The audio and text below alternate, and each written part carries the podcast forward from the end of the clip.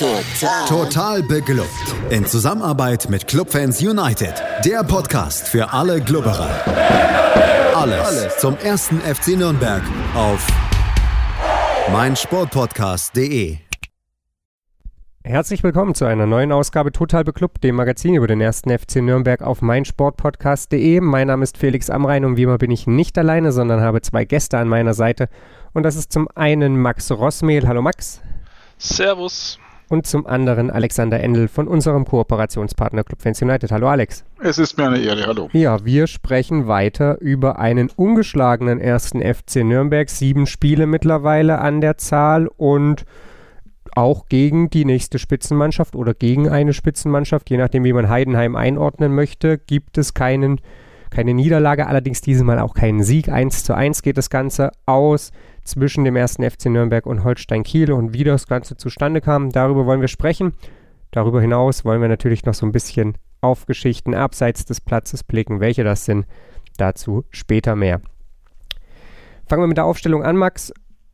Robert Klaus hatte das schon in der Pressekonferenz angekündigt, dass er da so ein bisschen rotieren würde. Es traf dann die Sturmreihe. Dovedan und Schuranov standen nicht auf dem Feld. Dafür dann Hack nach Verletzungspause erstmals zurück in der Startelf und Borkowski. Ansonsten alles beim Alten. Äh, absolut, genau. Also ähm, da man ja zu erwarten hatte, einen auf einen ballstarken Gegner zu treffen mit Holstein Kiel, ähm, war es eben gefordert, dass die vorderen Reihen äh, anlaufen und fit sind. Das hat äh, Robert Klaus ja auch in der Pressekonferenz dann anschließend gesagt. Ähm, deswegen eben Borkowski und Hack äh, in der Spitze in der, in der, im Doppelsturm. Ähm, ja, jetzt für mich auch aufgrund der Taktung der Spiele keine Überraschung im Rest der Mannschaft eigentlich alles beim Alten. Also auch äh, was das System angeht, die Vierer-Raute im Mittelfeld und die Viererkette hinten drin, äh, genau wie im Spiel zuvor. Ja, Alex, letzten Endes ja dann am Ende auch immer alles so ein bisschen alternativlos äh, angesichts derer, die dann noch so zur Verfügung stehen, insbesondere was den Angriff angeht. Äh, ich denke, dir geht es da ähnlich, oder? Ja, wobei, also alternativlos, was vielleicht die Aufstellung angeht, ja klar, ob man jetzt mal Dovedan oder Hack je nach seiner Verletzung äh, Bokowski oder Schuranov bringt, das sind jetzt vielleicht noch ein paar Varianten. Aber interessant ist natürlich schon, dass wir jetzt plötzlich mit der Raute spielen und äh, äh, die wirkt jetzt momentan schon so alternativlos. Dabei muss man sagen, äh, haben wir auch lange, lange gebraucht, bis wir auf die Idee gekommen sind und äh, die scheinbar jetzt zu dem System ist, dass der Mannschaft gut liegt. Ja, ich denke, das werden alle so vorbehaltlos erstmal unterschreiben. Dafür spricht letzten Endes ja auch die aktuelle Serie, die ähm, ja quasi ja komplett in dieser Raute bestritten wurde. Lasst uns so ein bisschen ins Spiel reingehen. Der erste FC Nürnberg, dann Max auch mit der jetzt, man möchte schon sagen, bekannten Pressingstärke von vornherein, ähm, wenngleich Holstein Kiel eben auch genau das dann zeigte, was sie stark macht, nämlich geduldiges Aufbauspiel und ja, lieber einmal mehr hinten quer gepasst, statt den Ball einfach nach vorne zu schlagen. Ja, aber doch im Großen und Ganzen ein ganz munterer Start, äh, wie ich fand. Ähm, das Pressing fand ich aber tatsächlich oftmals auch mit viel Risiko. Also die sind da schon arg äh, draufgerückt und auch oftmals dann ähm, äh, Geist ziemlich weit vorne. Also es ist jetzt nicht so, dass keine Lücken da waren, aber die haben die Kieler in meinen Augen dann schon so gut unter Druck gesetzt jeweils, ähm, dass die da durchaus ihre Probleme hatten und das war für den Moment in meinen Augen auch äh, das absolut richtige Mittel, also haben das gut gemacht. Um, ähm, was ich dazu vielleicht auch noch sagen will, was ich ja in der Hinrunde ähm, auch oftmals vermisst habe, sind so clevere Fouls. Also dass man wirklich auch mal in der richtigen, im richtigen Moment, äh, wenn der Gegner droht durchzubrechen, halt mal das Foul zieht, vielleicht auch mal die gelbe Karte zieht. Das ist uns in der Vergangenheit in den schwächeren Phasen ja, oftmals so ein bisschen abgegangen, dass man da eben mal ähm, den Gegner an der richtigen Stelle stoppt, um, um so brenzlige Situationen zu vermeiden. Ähm, aber ansonsten war das, äh, ja, sah das eigentlich gar nicht so, so übel aus. Wie gesagt, gegen einen ähm, Verein, der jetzt doch vielleicht auch von der Fitness her ein bisschen angeschlagen sein könnte, wie man oder wie man vermuten könnte, weil einfach Trainingsrückstand wegen der Quarantäne. Um, ähm, aber so von Nürnberger Seite fand ich das ganz vernünftig. Ja, Alex, wie ging es dir? Ebenfalls so eine vernünftige Einschätzung. Nach allem, was ich so mitbekommen habe, war es ja so, dass das Spiel eher arm an Torchancen war und ja, größtenteils dann doch irgendwie im gegenseitigen Bakern ähm, sich abspielte. Also während des Spiels habe ich mir ganz immer so, so den, das, das Wort seriös in meinem, in meinem Kopf gehabt. Also das ganze Spiel war von Nürnberg extrem seriös. Ähm, man hat sehr, sehr gut äh, die Vorgaben umgesetzt, fand ich. Das Pressing war, war durchgängig erkennbar, man hat es auch gut strukturiert. Ähm, war insgesamt war man eigentlich gut im Zustellen von Räumen. Das, das sah alles richtig gut aus. Und ansonsten muss man mal sagen, ich kann es ja nur empfehlen, äh, man soll die total beklubbt ähm, Gegnergespräche hören, denn das, was Marc im Vorgespräch gesagt hat, ist eigentlich genau das, was das Spiel letztendlich angekündigt hat. Ähm, und was wohl auch Klaus gesehen hat. Ähm, man muss den Gegner stressen, man muss ihn ähm, unter Druck setzen, gerade die Abwehrreihen, die wollen spielerisch machen, da muss man draufgehen. Und äh, gleichzeitig bleibt Kiel ruhig äh, über die ganze Spielzeit, versucht sein Spiel durchzudrücken, auch wenn es mal einen Rückstand gibt. Und all das ist eingetreten, genauso war das Spiel. Kiel ist ruhig geblieben, hat der Max auch schon gesagt. Äh, Nürnberg hat versucht, die vermeintliche Schwäche von Kiel auszunutzen, indem man den Spielaufbau sehr aggressiv äh, gestört hat und versucht, mit schnellen Leuten dann Ballgewinne auch zu verwerten, was ja auch zum 1-0 geführt hat. Und ja, ähm, daher äh, Gegnergespräche anhören, und mehr wissen vom Spiel ist schon mal gut. Ja, du hast es angesprochen, das 1 zu 0. Eines der wenigen Highlights dann ähm, in dieser ersten Halbzeit, in der 31. Minute war es so, äh, Enrico Valentini war derjenige, der das Spiel dann geöffnet hat für Borkowski, der dann nach Solo mit vielleicht auch einem Schuss Fortune das letzten Endes veredelte und dann zum 1 zu 0 einschob in der, wie gesagt, 31. Spielminute. Alex, wie hast du es gesehen? Ja, war eine tolle Aktion von, von Valentini, insgesamt eine sehr, sehr äh, entschlossene Aktion. Also Valentini hat den Ball gut behauptet und erobert, hat ihn dann eigentlich relativ schnell im Mittelfeld eigentlich auf Bokowski gespielt. Der zieht dann wirklich auch Richtung Tor, gleichzeitig ziehen auch andere Spieler mit, sodass die Abwehr nicht nur sich auf Bokowski konzentrieren muss. Dann macht er das eigentlich gut, indem er quasi dann kurz vorher nochmal abbremst, sich nochmal dreht. Ähm, dachte man, was macht er jetzt eigentlich da? Aber das hat er genau richtig gemacht. Hat dann ein bisschen Glück, dass er letztendlich ein bisschen ausrutscht und den Ball dann durch die Beine nochmal, nochmal spielt und da vom Innenpfosten dann rein. Aber das war insgesamt sah das richtig ja, konsequent aus und, und willens. Man hat nicht nochmal einen Schlenker gemacht, wie vielleicht lange vorher in der, in der Hinserie, wo man dann vielleicht nochmal eine kompliziertere Variante hätte, gesucht hätte. Balleroberung nach vorne spielen, Zug zum Tor, Abschluss suchen und dann geht er auch mal so ein Ball dran.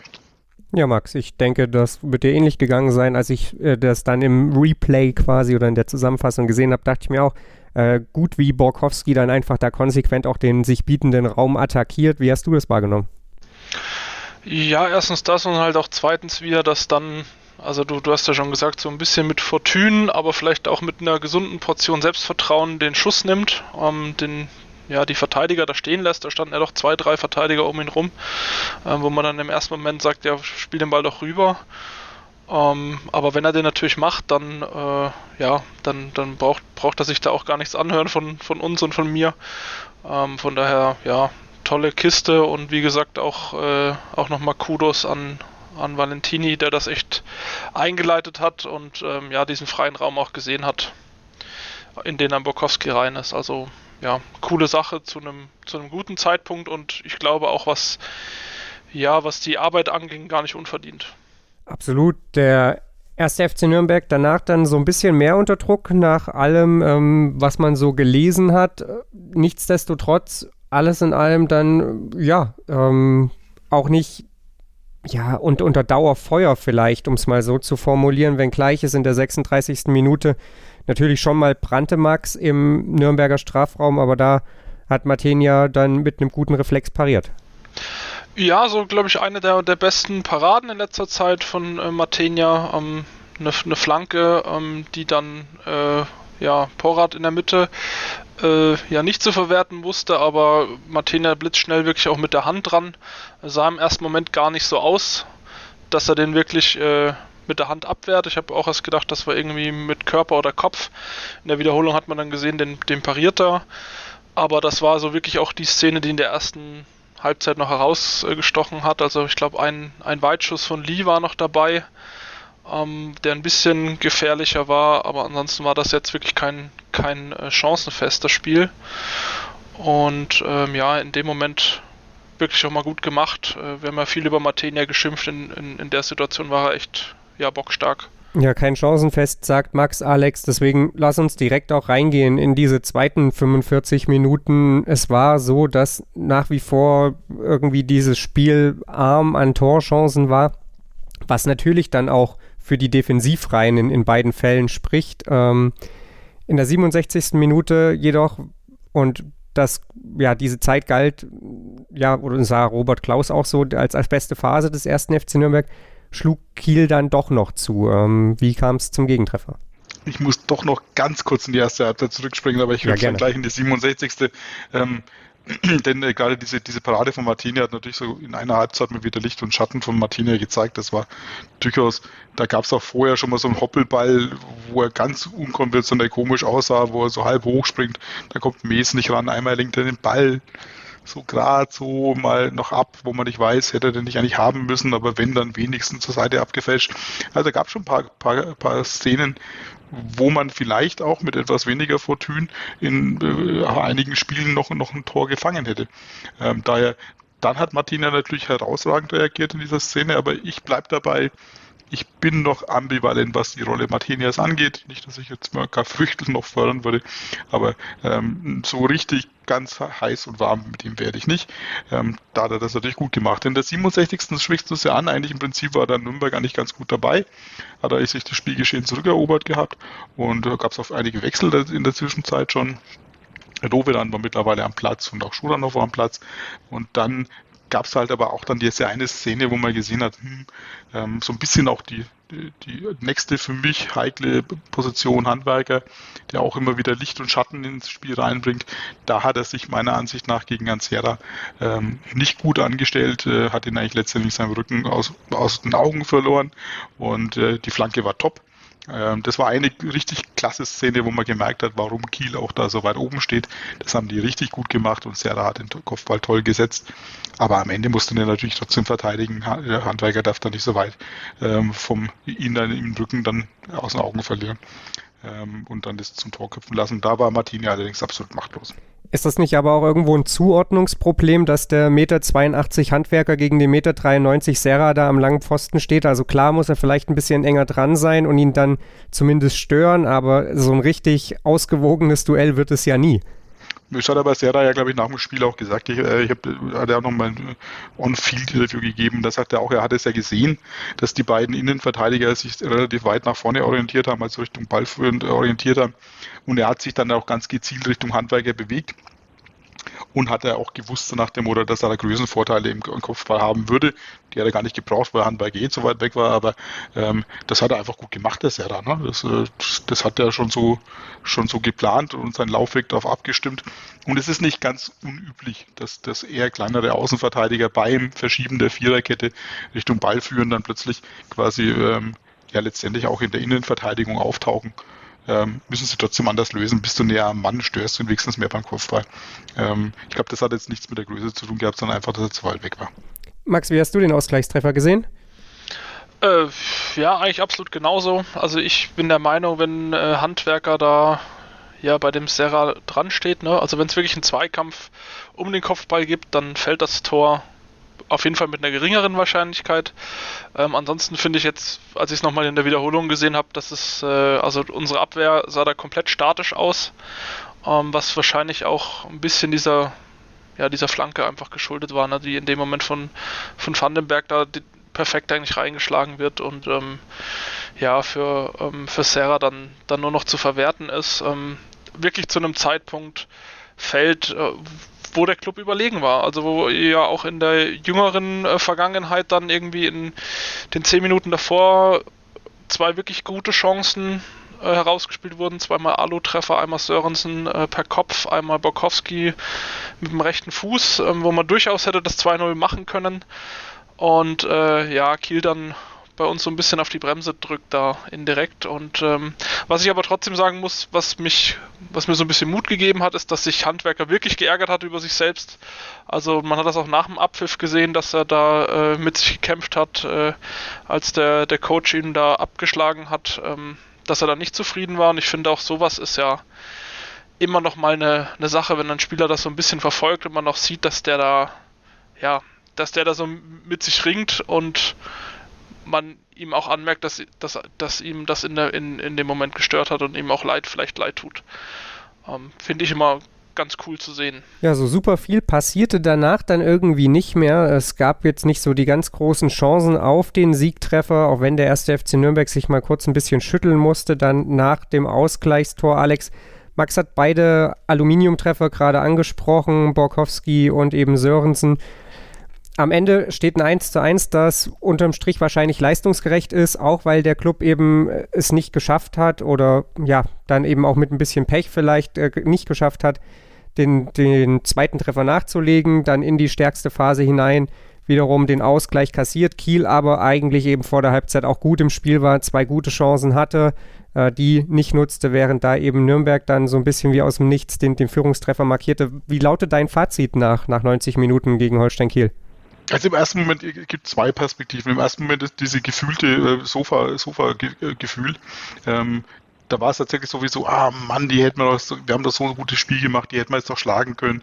Ähm, man war zwar mit dem Punkt happy, weil, aber da kommen wir vielleicht nochmal drauf, äh, auf das de facto nicht abgestiegen. So ganz, ganz locker war ich nicht.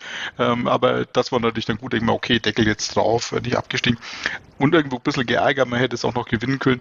Wenn man sich dann aber nochmal so in aller Ruhe äh, auch die Zahlen des Spiels anguckt und, äh, und dann nochmal so auch die, die Chancen anguckt, klar, die beiden äh, Alu-Treffer waren natürlich sehr markant, aber äh, Kiel hatte in allen Punkten fast, fast mehr. Ne? Die hatten, ähm, die hatten, glaube ich, mehr, äh, deutlich mehr Ballbesitz, äh, über 60 Prozent Ballbesitz gehabt, ähm, eine viel bessere, Quas eine bessere Passquote, haben letztendlich auch acht Torschüsse gehabt.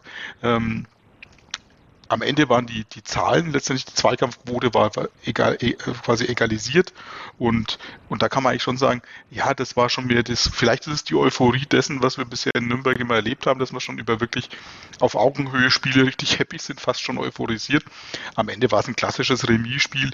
Holstein Kiel hat seine Klasse bewiesen, hat seinen Stiefel durchgezogen, hätte am Ende auch gewinnen können, haben uns am Ende dann aber quasi dann auch genauso wie Nürnberg dann durchgehen lassen, weil jeder sagte, ähm, das, das Remis bringt allen Seiten mehr als jetzt nochmal zu versuchen, ähm, denn alles, alles All-In reinzugeben. Daher war das Remis okay und leistungsgerecht und man konnte glücklich sein über das Spiel, weil es war ein gutes Spiel.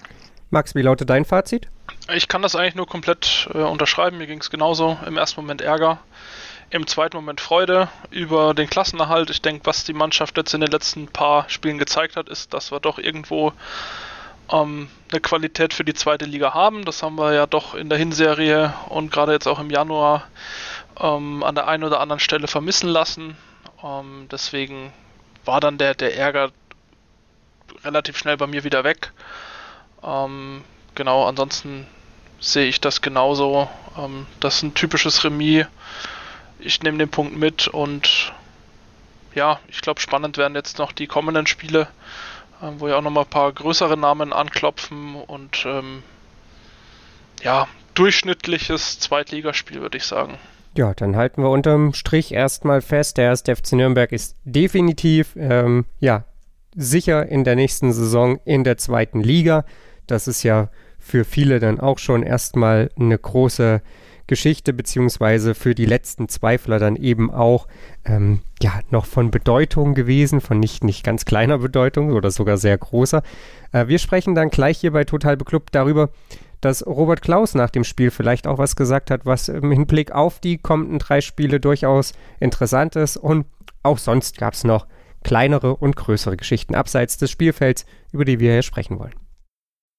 Der Kicker titelt äh, Klaus legt die Messlatte höher, müssen mit dem Punkt leben. Und ähm, das ist durchaus ja eine interessante Ansage, beziehungsweise auch eben eine, eine, Interpretation, die man, der man vielleicht so folgen kann. Und Alex, lass uns mal da so ein bisschen drüber sprechen. Ist es tatsächlich so, dass ja, Robert Klaus jetzt da einfach einen anderen Anspruch nach sieben Spielen ohne Niederlage an die Mannschaft stellt, dass man sagt, okay, wir wollen jetzt, egal wer der Gegner ist, hier tatsächlich eben auch den Dreier immer mitnehmen. Wir wollen uns nicht damit begnügen, nur irgendwie ja, hinterher zu sagen, okay, ja, ein Punkt finden wir ganz gut, sondern dass man eben auch so ein bisschen darauf schaut, wie ist das Spiel selbst, wie war das Angriffsspiel, haben wir die Möglichkeit überhaupt solche Partien zu gewinnen Ähm, wie wertest du diese Aussage?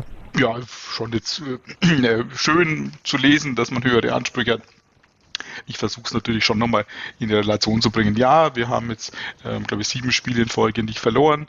Ähm, aber man muss sagen, das, das ist jetzt auch am Ende in der Rückbewertung äh, klingt es positiver, als es war. Denn, der, denn gut, äh, wir haben unentschieden, mal kurz noch davor, sogar noch bevor wir verloren haben, nur unentschieden gegen Braunschweig gespielt. Ähm, dann haben wir in Düsseldorf verloren.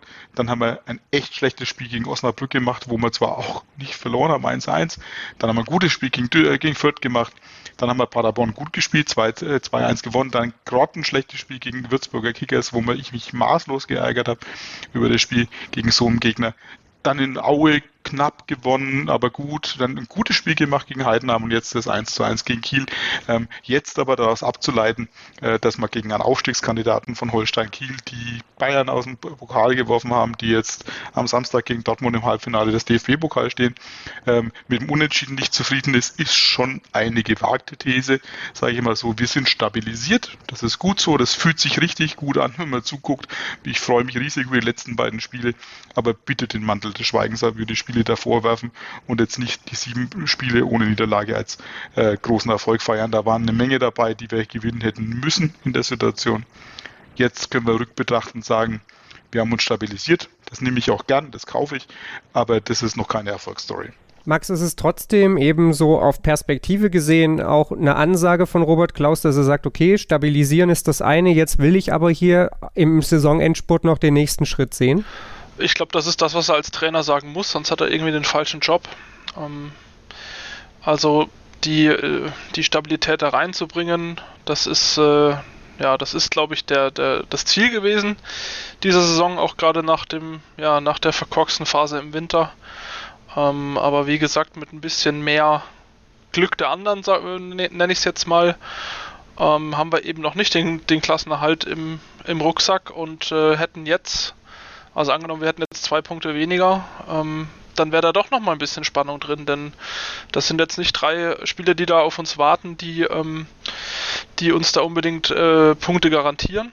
Ähm, deswegen bin ich da, sage ich mal, auch als Fan erstmal zufrieden.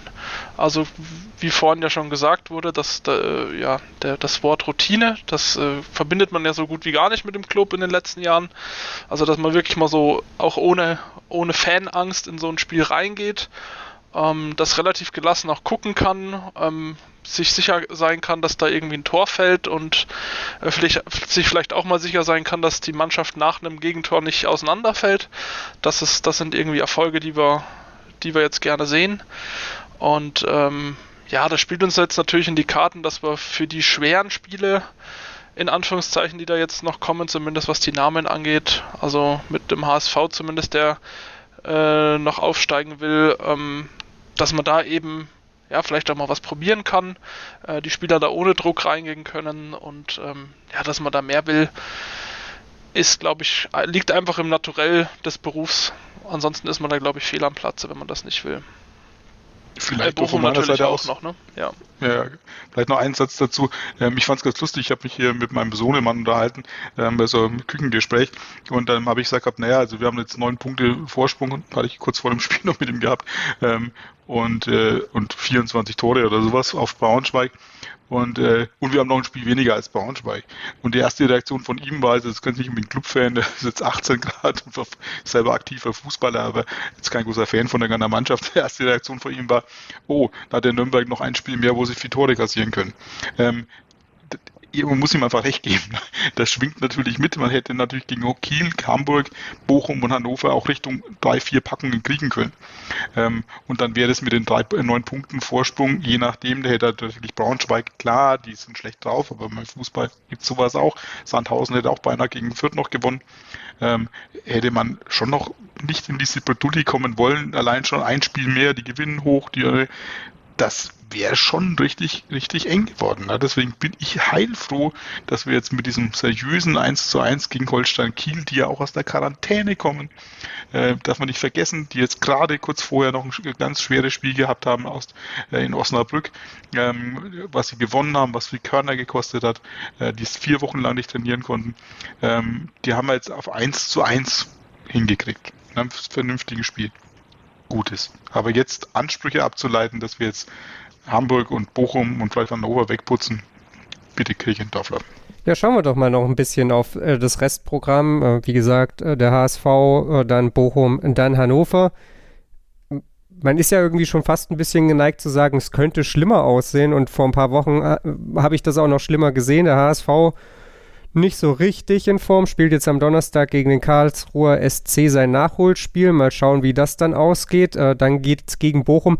Da habe ich ja insgeheim ein bisschen gehofft, dass die bis dahin aufgestiegen sind, aber dummerweise Niederlage gegen Darmstadt am Montagabend und dann geht es zum Abschluss gegen Hannover 96. Mal gucken, ob die bis dahin ihre Form auf die Reihe kriegen. Die haben jetzt tatsächlich einen Sieg aus den letzten zehn Spielen nur geholt. Da gab es einige Male, ja, doch auch reichlich Gegentore. Ähm, also für die trudelt die Saison gerade so ein bisschen aus. Alex möchte keine Ansprüche ableiten. Max, wie siehst du das Restprogramm? Ja, als Chancen. Also einerseits als Chancen, ähm, vielleicht auch ein paar ähm, Spieler im Kader nochmal äh, noch länger einzusetzen. Also gerade die jungen äh, Latteier, denke ich da, oder Rosenlöcher, dass, dass da vielleicht nochmal ähm, die ein paar Spielminuten im, in der ersten Mannschaft bekommen. Ähm, die haben jetzt doch in den letzten Spielen eher weniger eine Rolle gespielt. Ähm, ja, ansonsten denke ich, ist in jedem Spiel was drin mit der Form, die wir gerade haben. Ich bin da aber, wie gesagt, ich bin heilfroh, dass die Saison durch ist, dass wir auch jetzt schon einen Haken dran machen können. Ähm, ja, die Mannschaft kann sich natürlich als, Stil, äh, als Ziel jetzt stecken, ja, jeder Punkt äh, oder jede Tabellensituation, jeder Platz nach oben hilft natürlich auch bei den TV-Geldern. Ähm, für mich selber ist eigentlich ein Haken dran an der Saison. Mir ist es ehrlich gesagt auch relativ egal, wie die, wie die letzten drei Spiele ausgehen. Vielleicht können wir ja sogar noch Fürth irgendwie ähm, den Aufstieg vermasseln. Aber mir ist da alles recht. Schwierige Kiste. Dann hätten wir wahrscheinlich besser mal gegen Holstein Kiel verloren. Ähm, ja, aktuell glaube ich sechs Punkte vor dem HSV. Ähm, Kiel drei Spiele weniger, kann allerdings jetzt noch vor, vor Fürth springen, wenn sie denn alle drei gewinnen, beziehungsweise ja, womöglich reichen auch zwei Siege, ein Unentschieden. Hängt so ein bisschen davon ab. Alex, wie, wie wertest du denn das Restprogramm? Du sagst, du möchtest keine Ansprüche irgendwie jetzt aus den vergangenen sieben Spielen ableiten. Äh, ich stimme dir da übrigens absolut zu. Insbesondere diese Unentschieden gegen Osnabrück und gegen Würzburg waren ja deutliche Negativausreißer nach unten in dieser sieben Spiele-Serie. Äh, der Rest liest sich da schon deutlich positiver. Auch das Unentschieden gegen Fürth ähm, war jetzt kein, kein 90-minütiges Glanzstück, äh, alles in allem. Aber ja, wie liest du denn oder was ist deine Erwartungshaltung an, an den Saisonendsport? Jetzt können wir sagen, strategisch gesehen sollte man am besten gucken, dass HSV ab aufsteigt. Ja, klingt blöd, ähm, aber wenn man sich mal anguckt, wie eine drohende zweite Liga nächste Saison aussehen könnte, jetzt mal nur angenommen, denn wir nehmen den aktuellen Spielstand, ähm, da geht vielleicht Köln, Hertha und Schalke runter. Ähm, dafür geht vielleicht momentan Bochum, Fürth und dann vielleicht noch Kiel hoch. Ähm, das heißt, dann haben wir noch äh, nächstes Jahr HSV, Düsseldorf, ähm, diese Mannschaften mit Hannover, die auch eigentlich nochmal sicherlich Gas geben werden ähm, mit dem Tableau, dann wird es nächstes Jahr eine brutal schwere zweite Liga. Also daher kann man sagen, strategisch gesehen, mach HSV zum Aufsteiger. Da hast du zumindest mal einen großen mal weg nächste Saison. Aber sagen wir so, mal realistisch gesehen, nur rein von sich selber aus betrachtet, das ist eine, eine große Chance. Wir haben jetzt mit dieser Raute und auch den Schuranov und Borkowski junge Spieler, die jetzt sich entwickelt haben. Wir merken, dass Müller-Deli sich sehr, sehr wohl fühlt, dass Nürnberger Kraus äh, immer stärker in ihre Rollen reinwachsen. Ähm, das war aber sicherlich auch, dass man nicht vergessen, mit Markreiter und Sörensen mittlerweile, es war ein etwas älteres, aber doch sehr erfahrenes Innenverteidiger-Duo, merken, das tut uns echt gut. Ähm, nichts gegen Mühl, aber man merkt das einfach schon, wenn ein Markreiter und Sörensen eingespielt mit der Routine da hinten stehen, dann ist es einfach schon eine andere Nummer. Ne? Das muss man auch einfach mal so sein. Deswegen denke ich mal, ist es gut, wenn wir jetzt einfach harte, knackige Gegner haben, wo wir aber keinen Druck haben, wo wir mit unserem Pressing, Forsch mal Sachen ausprobieren können. Ich glaube nicht, dass wir hohe Niederlagen kassieren.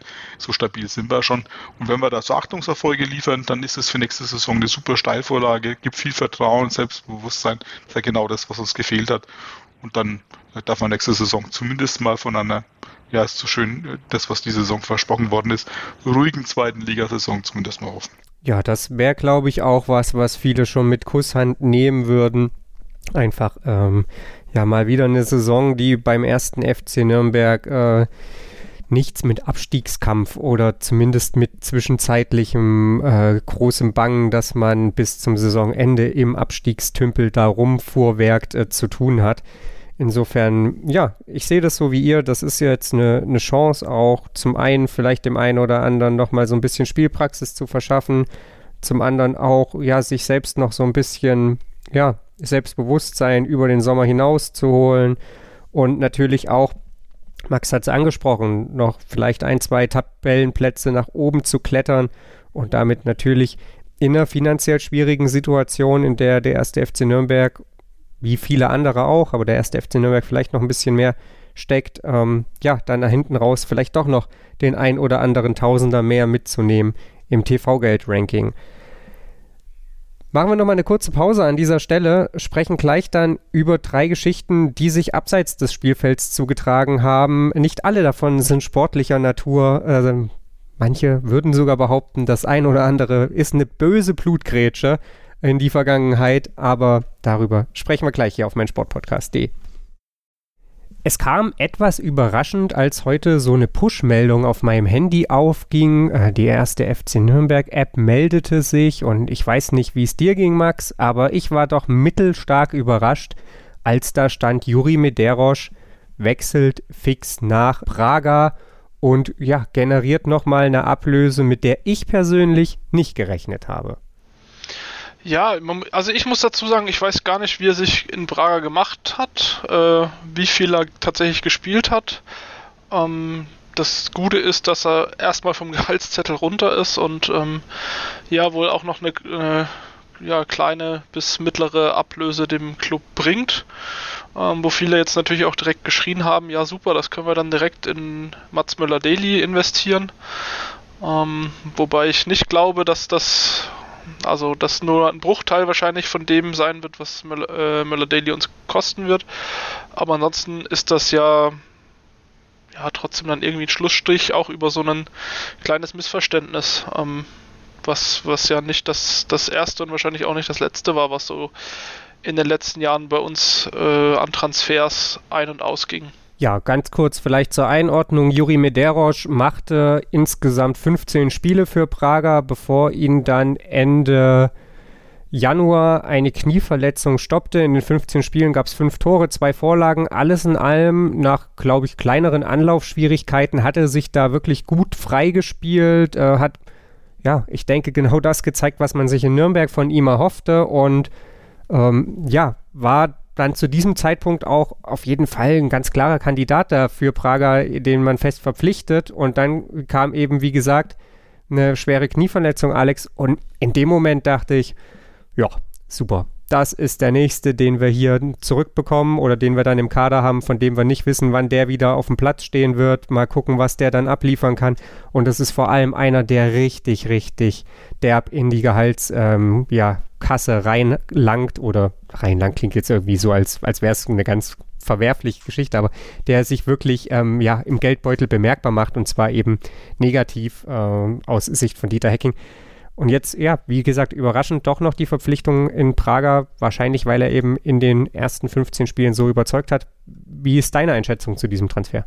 Ja, jetzt könnte ich jetzt mal wieder antizyklisch antworten. Ähm, ich bedauere es irgendwo. Ne? Ich, ich, ich glaube nämlich, dass Medeiros eigentlich ein Spieler ist, der, der rein sportlich eigentlich ein echt guter Griff gewesen wäre. Ähm, der, der auch in Prager gezeigt hat, bis zu seiner Verletzung, dass er viel besser ist als das, was er in Nürnberg gezeigt hat. Und das liegt ein bisschen daran an, an einer ähm, jetzt lehne ich mich natürlich aus dem Fenster, weil ich viel zu weit weg bin, aber so kommt es aus der Distanz rüber, vollkommen nicht stattgefundenen Integration. Ähm, man hat äh, den überhaupt nicht irgendwo äh, richtig, vielleicht auch gar nicht richtig eingeschätzt mit der Möglichkeit im Ausland zu spielen. Ähm, aber dass der sportlich äh, ist wirklich eine, eine, andere Liga ist als das, was wir sonst hier haben. Ich glaube, das ist eigentlich fast, fast mittlerweile auch belegt. Deswegen, ja, im Winter habe ich mir gedacht, hey, cool, wir kriegen da richtig Kohle, dann können wir einen Sechser kaufen. Äh, dann ist das aber im Winter geplatzt. Und ja, irgendwie, ich hätte es jetzt nicht bedauert, wenn der zurückgekommen wäre. Einen so spielstarken Spieler, wenn wir den ein bisschen besser integrieren können, ähm, da hätten wir vielleicht auch noch viel mehr machen draus können, auch außer jetzt ein äh, Verlust zu akzeptieren, äh, der wahrscheinlich auch rein, rein äh, monetär zu bezeichnen ist, ähm, äh, und sagen, okay, das war jetzt lieber ein Ende mit Schrecken als Schrecken ohne Ende. Aber ich glaube, der Typ ist an sich ein toller Spieler. Da stimme ich definitiv zu, aber hättest du nicht auch befürchtet, dass er jetzt eben, wenn wir ihn zurückbekommen, weil das, wenn ich dich jetzt richtig verstanden habe, war ja auch deine, deine ja, Erwartung erstmal im Winter, okay, der wechselt, also den kriegen wir nicht wieder, die ziehen die Kaufoption, die wären ja dumm, wenn sie es nicht täten. Dann eben mit der Verletzung, dass wir dann wieder einen Spieler zurückbekommen, den man erst, oder dass wir einen Spieler zurückbekommen, den man erst ranführen muss, dass wir den nächsten haben, bei dem man nicht so richtig weiß, wo steht der dann. Ich meine, wir haben mit Lohkemper, mit Köpke, da haben wir ja schon einige im Kader, bei denen man auch nicht so richtig weiß, was ist das äh, nächste Saison für eine, ja, für eine Kategorie Spieler, wie, wie leistungsfähig sind die?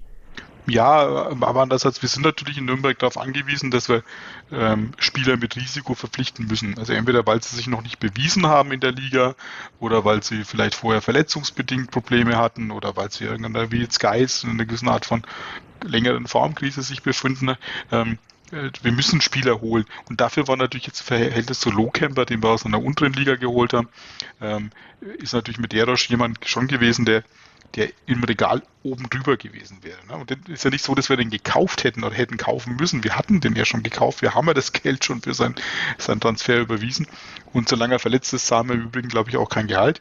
Ähm, außer die Vertragskonstellation wäre jetzt eine spezielle, was ich jetzt nicht glaube.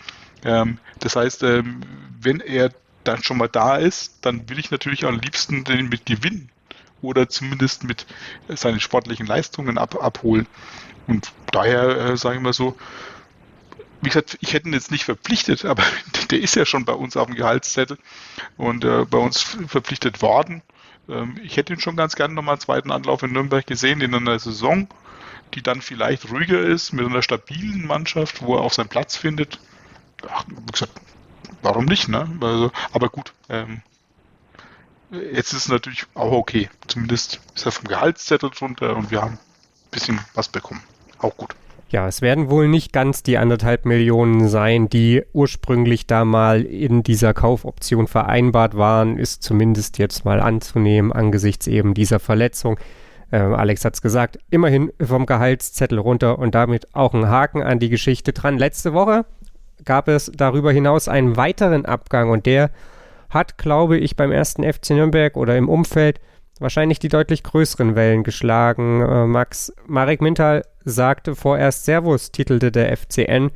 Und das ist natürlich irgendwo ja auch ein Statement, dass er sich jetzt dafür entschieden hat, Co-Trainer der Slowakei zu sein, statt ja darauf zu warten, dass irgendwann bei der zweiten Mannschaft des Clubs mal wieder Fußball gespielt wird. Ähm, wie wertest du den Abgang von Marek Mintal?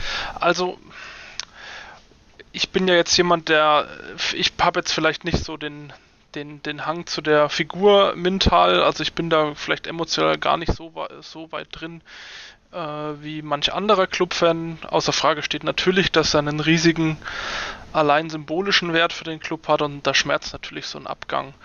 Ähm, dass, äh, dass man jetzt nach der sage ich mal, mit Mühe und Not gewonnenen Real, äh, Relegationen in der letzten Saison da nicht ihn aus dem Hut zieht und zum Cheftrainer macht, das, äh, das war, glaube ich, auch nach der Art und Weise irgendwie auch verständlich und äh, rational äh, nachvollziehbar. Und genauso rational nachvollziehbar ist es jetzt auch, dass er sagt, ähm, er widmet sich mal der Aufgabe in der Slowakei und ähm, fährt mit denen jetzt zur EM und ja, guckt da, dass er ja, dass er eben da irgendwo Gehör kriegt und sich auch als Trainer weiterentwickelt.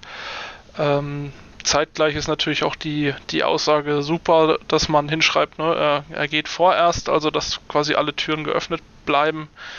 Ähm, wie das Ganze aus sportlicher Sicht zu bewerten ist, da kann ich ehrlich gesagt gar nicht so viel sagen, weil ich in die, ja, in die Jugendarbeit und gerade auch seine Arbeit so gut wie gar keinen Einblick habe und auch, ähm, weiß ich nicht, wie, ob, ob ihr da besser informiert seid. Ähm, ich kenne den immer nur als die, die, die Lichtgestalt, ähm, die Identifikationsfigur, aber jetzt nicht als der, den großartigen Trainer, der, der, ähm, ja, der die Spieler weiterentwickelt.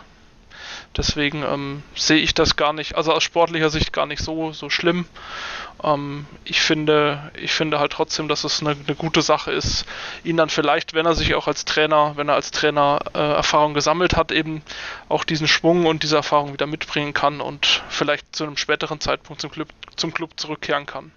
Ja, Alex, es gibt da ja so ein paar verschiedene Standpunkte. Max hat, glaube ich, einen schon ganz gut beleuchtet. In Fankreisen sicherlich auch immer ein Standpunkt. Ich möchte Marek Mintal niemals als Cheftrainer sehen, weil ich nicht möchte, dass der vom Hof gejagt wird.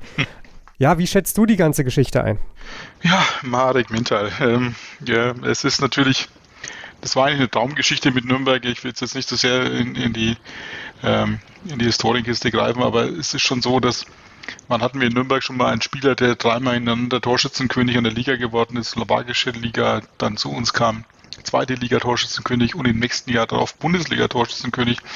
Ähm, sowas hat es in Nürnberg äh, seit Max Morlock wahrscheinlich nicht mehr gegeben und wird es wahrscheinlich auch bald lange nicht mehr geben. Äh, ein absoluter Ausnahmespieler, ähm, menschlich ein absoluter toller Typ. Ja, so wie man es auch mitbekommt, bescheiden in allen Interviews. Klar, da ist natürlich eine Menge an Seele dabei, an Clubseele dabei. Ähm, man hat natürlich auch die, die Bilder vor Augen im Pokalfinale, verletzt ähm, ähm, und äh, ins Krankenhaus, dann mit humpelnden Fuß nochmal bei der, beim Pokalübergabe. Also da schwingen so viele Bilder mit und so viele Emotionen, ähm, dass man natürlich alles dran setzen möchte, diese Figur Marek Minter mit dem FC Nürnberg am besten auf Ewigkeiten zu verheiraten. Das Leben ist aber manchmal ein bisschen anders. Und ich glaube auch, du hast es gesehen, so nach dem Motto, ähm, Nürnberg ist letztendlich auch angewiesen darauf, einen erfahrenen Coach zu haben. Ähm, und äh, Hacking hat ähm, auch eine Philosophie und hat gedacht gehabt, dass mit Robert Klaus der Typ besser passt zur Philosophie, zur Weiterentwicklung. Äh, der hat vielleicht auch ein bisschen schon mehr Erfahrungen gemacht mit äh, Nagelsmann und mit Rangnick, ähm, was in der Entwicklung einer Mannschaft angeht. Ähm, das hat den Marek vielleicht enttäuscht. Aber ich glaube, das ist nicht das Ende der Geschichte. Ich finde es gut, dass er seine Sporen jetzt bei der slowakischen äh, U21, glaube ich, jetzt weiter äh, verdient. Vielleicht macht er auch noch irgendwo äh, nochmal eine Station in einer, in einer dritten Liga, wenn es gut läuft, wird er da Erfolg haben. Und dann wird man in Nürnberg immer eine offene Tür für ihn haben. Ähm, ich glaube, äh, dass es eine ganz emotionale Geschichte ist, das ist eigentlich klar. Das war wie bei Pinola. Aber ich glaube, äh, es ist okay, wie es jetzt ist. Und äh, ist eher die Frage, wie man das medial aufarbeitet. Ich will es nicht zu tief greifen. Da gab es auch Diskussionen, auch bei Club Fans United in den Kommentaren durchaus interessant zu verfolgende Diskussionen. Ähm, muss man das äh, jetzt kommentieren mit Max Gut-Legende, Marek Minter muss den Verein FCN verlassen, äh, wie es in dann noch Bayern.de äh, geschrieben worden ist oder die anderen schreiben eben, die Tür ist immer offen.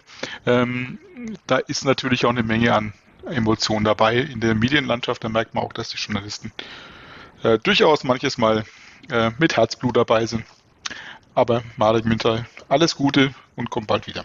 Ja, wir dürfen gespannt sein, ähm, wann und wie sich die Wege wieder kreuzen. Ähm, Max hat schon gesagt, fährt jetzt auf jeden Fall erstmal mit der Slowakei zur Europameisterschaft und äh, ja, ist da dann als Co-Trainer tätig und dann mal gucken, ob er zurückkommt und wenn ja, in welcher Funktion. Eine letzte Geschichte abseits des Spielfeldes haben wir noch und jetzt äh, es tief ins Tratschregal hinein. Ähm, yes, endlich. Ja. endlich Markus, Boulevard. Ja, endlich, endlich Boulevard nach 325 Folgen. Äh, total bekloppt. Markus Schroth hat sich bei transfermarkt.de geäußert und überschrieben ist das Ganze mit Hans Meyer war nicht Bundesliga tauglich. Und ja, Alex, ich weiß auch gar nicht so richtig. Was, was ist los, Markus Schroth? Warum transfermarkt.de ruft ihr dort überhaupt an? Ich äh, habe, habe Fragen. Also ein wirklich ein etwas, das ja, das schreit quasi danach, dass man es bespricht. Wir hatten es ja im, im, Vorgespräch auch schon, ähm, weil es auch so plötzlich unvermittelt reinkam, kurz, glaube ich, kurz vorm Kiel-Spiel, eigentlich alle waren noch halbwegs auf Kiel und plötzlich kommt hier so aus der, aus der Mottenkiste, plötzlich kommt Schrot hervor und ich habe es mal so gesagt, wie hat es damals Hans Meyer gesagt, ähm, äh, gestern stellen sie noch ein Denkmal hin und morgen pinkeln sie dagegen. Und äh, was Schroth gemacht hat in dem Interview war das klassische ans Denkmal Hans Meyer pinkeln. Ähm, er hat ihm wohl unterstellt in dem Interview, äh, dass ähm, der ganze Pokalsieg damals, die Älteren werden sich erinnern, die Jüngeren kann man gerne nochmal darauf hinweisen, Nürnberg war quasi mal wieder am Arsch in der Bundesliga, wenn ich das so sagen darf. Ähm, und ähm, Hans Meyer kam hat quasi mit der Wiedereinführung von des, des Liberos ähm, plötzlich alle Mannschaften in der Bundesliga vollkommen äh, vor unlösbare Probleme gestellt hat, den Klassenerhalt gesichert und hat im Folgenden etwas gemacht, was sonst niemand geschafft hat, nämlich äh, den Briefkopf des FC Nürnberg verändert, indem man einen Pokalsieg dazu gemacht hat. Und Hans, der Herr Schroth sagt jetzt, das wäre alles nicht Thema vom Herrn Meier gewesen, sondern das war die hervorragende Mannschaft und der Herr Meier hat es quasi nur nicht stören können oder verhindern können. Und äh, außerdem wäre das Training stupide gewesen und äh, gegenüber Hans Meier wäre Peter Packold und Werner Lohr ein innovativer Trainer gewesen. Max, ich gebe es mal zu dir rüber. Du bist jünger.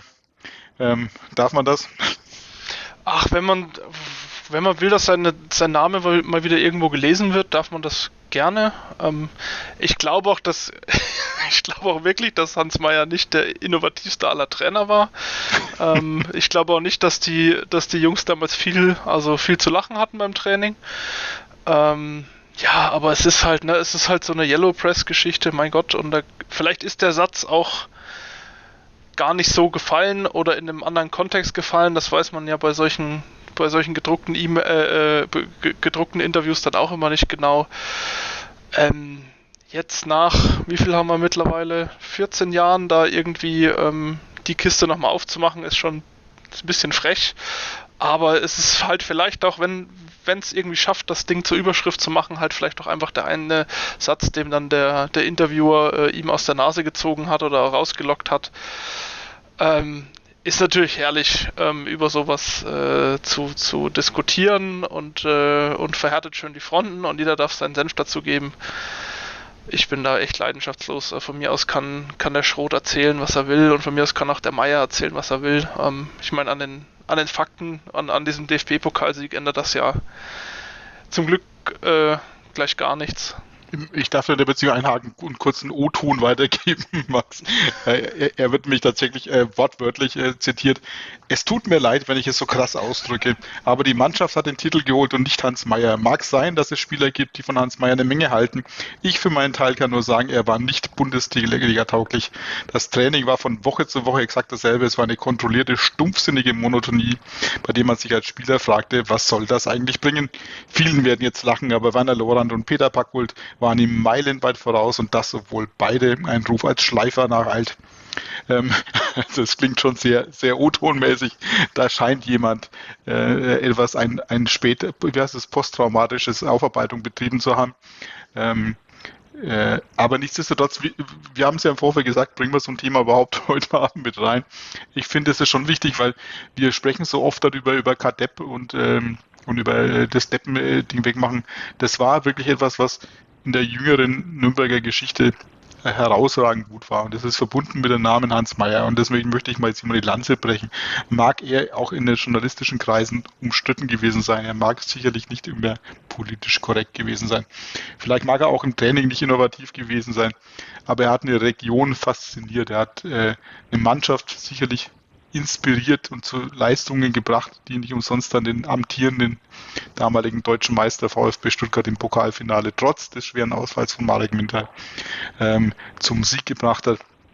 Dass es danach ähm, in die zweite Liga ging, war sicherlich auch mit seine Ursache, aber nicht allein seine. Ähm, aber das sind Sachen, lasst uns doch bitte wenigstens die jüngeren Erfolge in einem gewissen Glanz erstrahlen. Und ich finde, Hans Meyer war ein toller Typ und mir hat er riesen Spaß gemacht. Markus Schroth, ähm, der Name Hans Meyer wird mir länger in Erinnerung bleiben als deiner. Äste dir besser gespart, dieses Interview. Vielleicht geht Markus Schroth ja heute Abend auch äh, in dem Wissen oder mit dem Wissen, dass dieser Podcast morgen erscheint, an die große Vitrine und äh, poliert die Meisterschale, die er mit Werner Lorand gewonnen hat und äh, den DFB-Pokal, den er äh, mit Peter Packult gewonnen hat. Genau. Schön, Maxe. Schön ironisch formuliert, da kann ich dazu stimmen.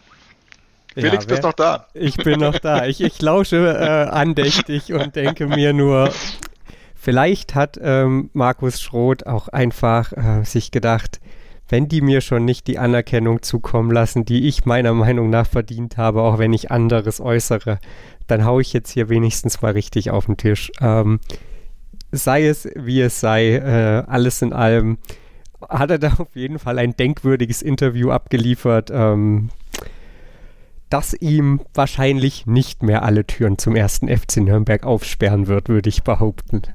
Da bin ich mit dir einer Meinung, Felix dann machen wir die Tür für Markus Schroth an dieser Stelle oder zum Thema Markus Schroth an dieser Stelle vielleicht auch besser zu. Ich bedanke mich bei Alexander Endel und bei Max Rossmehl für ihre Einschätzung zum Spiel gegen Holstein Kiel und natürlich auch zu den Themen abseits des Feldes. Wir machen jetzt ein bisschen Pause. Der erste FC Nürnberg tut es auch. Am 10. Mai geht es erst weiter. Dann ist Montagabend und dann spielt man beim HSV.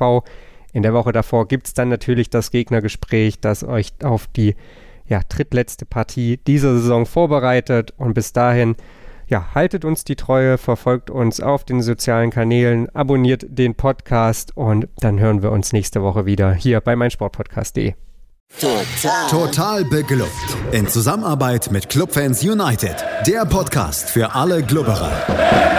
Alles, Alles zum ersten FC Nürnberg auf meinsportpodcast.de.